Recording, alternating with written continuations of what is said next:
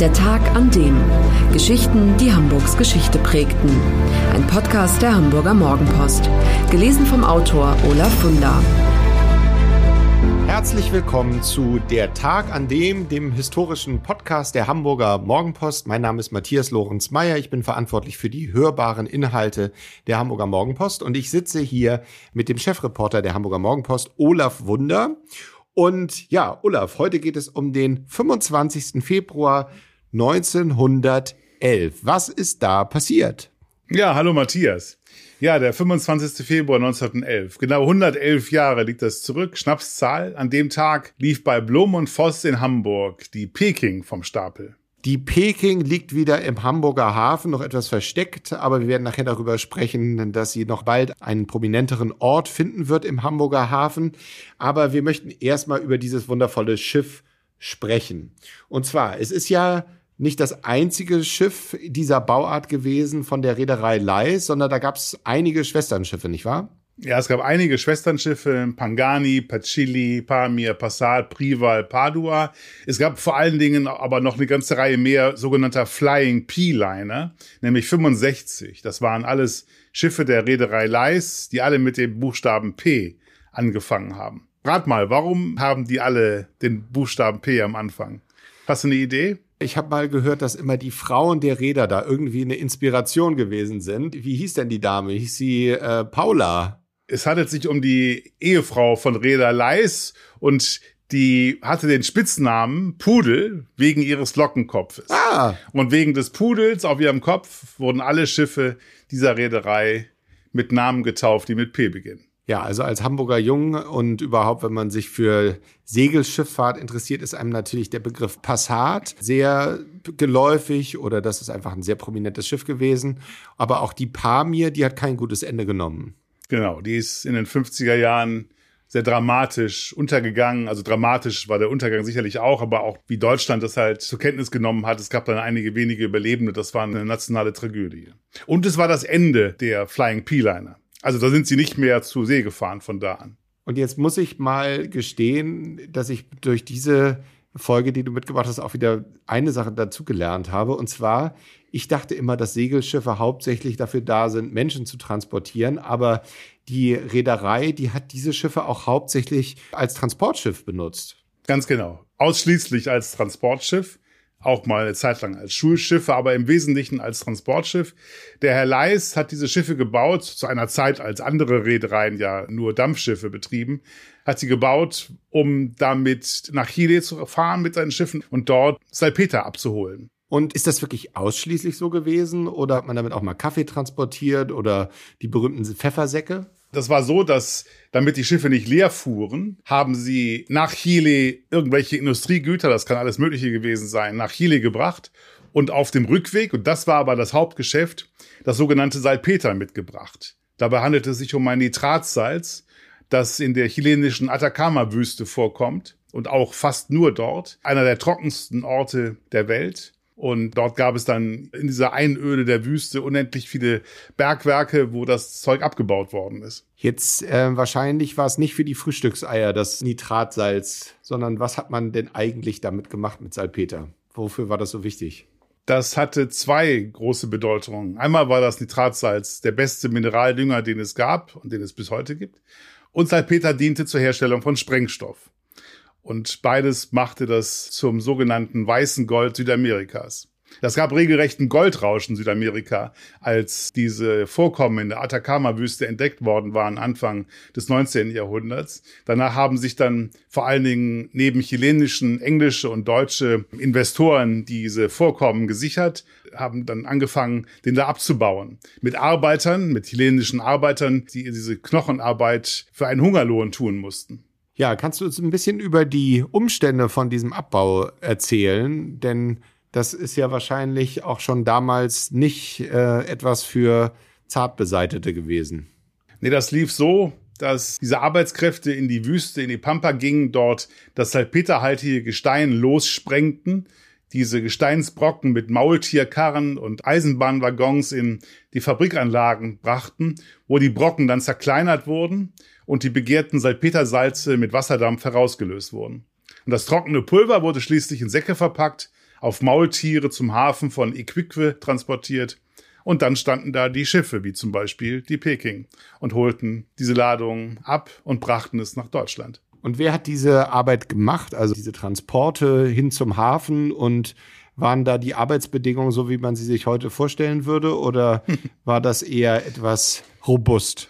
Das waren unmenschlichste Arbeitsbedingungen. Die Leute wurden ganz schlecht bezahlt. In diesen Minenstädten, in denen die da mitten in der Wüste hausten, mussten sie mit dem Geld dann auch noch bei bestimmten Geschäften ihre Lebensmittel einkaufen, wo die Lebensmittel viel teurer waren, als sie eigentlich hätten sein dürfen. Die wurden also regelrecht ausgebeutet. Und 1907 sind Menschen auf die Straße gegangen, haben gestreikt. Da kannten allerdings die Minenbesitzer keine Gnade und riefen das Militär. 1907 starben 2000 streikende Männer, Frauen und Kinder im Kugelhagel. Das sogenannte Massaker von Iquique. Ja, kann man sich gar nicht vorstellen. 2000 Personen, das ist ja eine unglaubliche Zahl bei einem Streik vor allen Dingen, dass die alle gestorben sind. Ja, das war also vier Jahre bevor die Peking vom Stapel ging. Wie waren denn die Verhältnisse auf der Peking, wenn man dann von Hamburg oder generell von Europa rüberfuhr nach Chile?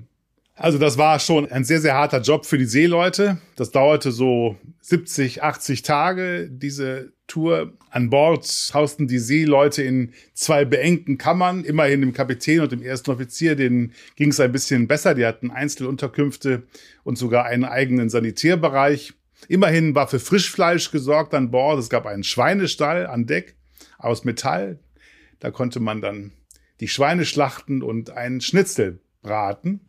Mhm. Es gab natürlich häufig sehr schlechtes Wetter. Es war sehr gefährlich, wenn die Seeleute in die Wanden kletterten und möglicherweise beim Sturm weggeweht worden sind. Dann musste man zweimal auf dieser Reise, weil es ging ja an die Westküste Südamerikas nach Chile und den Panamakanal gab es noch nicht. Man ist also unten um Kap Horn herumgefahren und das ist zwar der schnellste Weg, bevor der Panamakanal eröffnet wurde, aber auch der gefährlichste, weil es halt die schlimmste, gefährlichste Wasserstraße der Welt ist. Ja, und kannst du ein bisschen erzählen, wie wurde denn eigentlich auf diesen Schiffen die Ladung verpackt? Gerade wenn du das erzählst und jeder, der mal auf dem Segelschiff war, der weiß, da geht's ganz schön hoch her, gerade wenn mal ein bisschen Seegang ist. Da hätte ich jetzt Sorge, dass die ganze Ladung die ganze Zeit von links nach rechts schlingert. Was gab's da für Methoden? Ja, es waren also 5000 Tonnen Salpeter passten auf die Peking, genug, um damit 33 Eisenbahnwaggons zu füllen. Säckeweise wurden die von kleineren Schiffen, weil die, weil die Peking, die war nicht am Kai, sondern die lag auf Rede, also draußen wurde dann von kleineren Schiffen angefahren und von diesen kleineren Schiffen wurden mit Handwinden diese Säcke an Bord gehievt und dann abwechselnd Quer- und Längsschiff in den Luken eingestaut. Und das ja alles in Pyramidenform, das gab die Stabilität, die nötige. Und dabei sollten besser keine Fehler passieren, weil sonst bei der Umrundung von Cap Horn möglicherweise alles durcheinander gefallen wäre. Ja, also wie immer bei vielen deiner Geschichten, die du uns erzählst, spielen doch die beiden Weltkriege immer eine große Rolle und sind immer wieder eine große Zäsur für verschiedene Dinge. Das erinnere ich jetzt schon fast eigentlich aus allem, was wir hier immer zusammen besprechen und auch in Bezug auf die Peking und auf den Salpeter Handel ähm, oder Transport hat der Erste Weltkrieg einen großen Einfluss genommen. Kannst du uns davon noch etwas erzählen? Ja, das hat einen ganz entscheidenden Einfluss genommen. 1914, als der Erste Weltkrieg ausbrach, da befand sich die Peking gerade vor der chilenischen Hafenstadt Valparaiso auf Rede und konnte da nicht mehr auslaufen, weil die Briten, die da auch stark vertreten waren, das Schiff an die Kette gelegt haben, interniert haben für die nächsten vier Jahre und eine Seeblockade errichteten, mit dem einzigen Ziel, den Kriegsgegner Deutschland abzuschneiden vom Salpeter-Nachschub. Und das hat auch dann an der Front in Frankreich schon 1915 zu dramatischen Mangel an Munition geführt. So, und der Erste Weltkrieg spielt insofern noch eine sehr große Rolle, weil jetzt mussten sich ja deutsche Chemiker überlegen, wie können wir das Chile-Salpeter ersetzen? Und dann haben Chemiker von BASF ein Verfahren entwickelt, um künstliches Salpeter herzustellen. Und das gelang ihnen 1917. Deutschland hat den Ersten Weltkrieg trotzdem verloren, aber mindestens so stark verloren hat auch Chile. Erst hat Salpeter Chile unglaublich reich gemacht und nun schlitterte das Land in die Insolvenz, in den Staatsbankrott, weil mit einem Mal die großen Einnahmenquellen wegbrachen. Denn der Handel mit Salpeter lag völlig, dann kam es auch noch zur Weltwirtschaftskrise, Anfang der 30er Jahre und dann war völlig Ende mit dem Handel mit Salpeter und ja, das war's für Chile erst einmal. Ja, also ich kann dich verstehen, Olaf, dass dir diese Geschichten Spaß machen, weil sie immer so schön das Konkrete wie so ein wundervolles Schiff mit den großen Verstrickungen der Weltgeschichte zusammenbringen. Also es macht immer sehr viel Spaß das nachzuverfolgen. Lass uns doch mal noch ein bisschen über die Peking sprechen. Ähm, als das dann mit dem Handel zu Ende war, was ist denn dann weiterhin mit der Peking passiert? Ist die dann einfach schön nach Hamburg gekommen oder was war dann zwischendrin los? So lange ist die ja noch gar nicht wieder hier. Nee, das stimmt. Erst seit zwei Jahren. Ähm, die Peking hat 17 Reisen nach Chile unternommen. Die letzte Anfang 1932. Dann kam das Schiff zurück. Und im Herbst desselben Jahres musste dann die Reederei Leis es war gerade Weltwirtschaftskrise, es sah nicht gut aus, das Schiff verkaufen und äh, sie trat dann im Herbst 32 ihre letzte Fahrt nach England an, umbenannt in Arethusa. Ihrer Masten und ihrer kompletten Takelage beraubt, wurde sie in Abner nahe Rochester als stationäres Schulschiff fest verankert. Und so blieb es dann auch bis 1974. Okay, aber das ist ja dann auch eine ganz schön lange Zeit, die das Schiff dann da in England verbracht hat. Ist denn da irgendwas Aufregendes passiert? Also ich, Allerdings. Äh, ja, erzähl mal. Kennst du Miss Marple? Margaret Rutherford? Natürlich kenne ich Miss Marple. Ja, ich liebe sie auch. Einer von diesen tollen Filmen, der heißt Mörder Ahoy.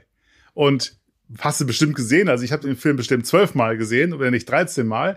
Und die Szenen auf dem Schiff da in dem Film, ja, die spielen auf der Peking. Ah, war das also ein Schulschiff auch für Filmregisseure?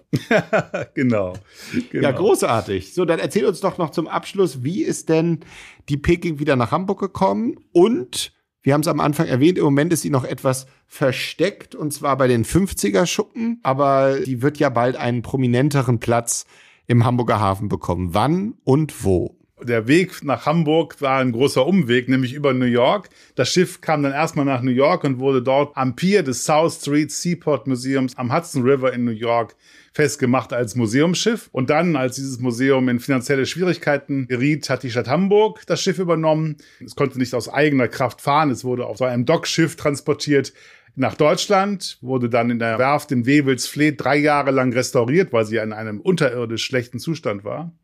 Und im September 2020 kam das Schiff mit großem Brimborium sehr feierlich nach Hamburg zurück in den Hafen und liegt jetzt bei den 50er Schuppen im Hansahafen, wird dort noch ausgestattet mit all dem, was als künftiges Museumsschiff es braucht, um dann, wenn in den nächsten Jahren, das weiß noch gar keiner ganz genau wann, das Deutsche Hafenmuseum auf dem Grasbrook erbaut sein wird, dann wird dort ihr endgültiger Standort sein und dann wird es von diesem Museum die größte Attraktion sein. Olaf, vielen Dank für diese neue Folge von Der Tag an dem, der 25. Februar 1911. Dann erzähl uns doch noch einmal bitte, an welchem Tag wird diese Folge erscheinen in der Hamburger Morgenpost? Die können unsere Leser am Samstag, den 19. Februar, auf vier Seiten in unserer Zeitung lesen. Dann verabschieden wir uns hiermit von unseren Hörern und freuen uns auf unsere Leser und wir hören uns beim nächsten Mal. Vielen Dank. Danke auch. Das war der Tag an dem Geschichten, die Hamburgs Geschichte prägten. Eine neue Folge lesen Sie jeden Sonnabend in Ihrer Mopo und hören wöchentlich einen neuen Podcast.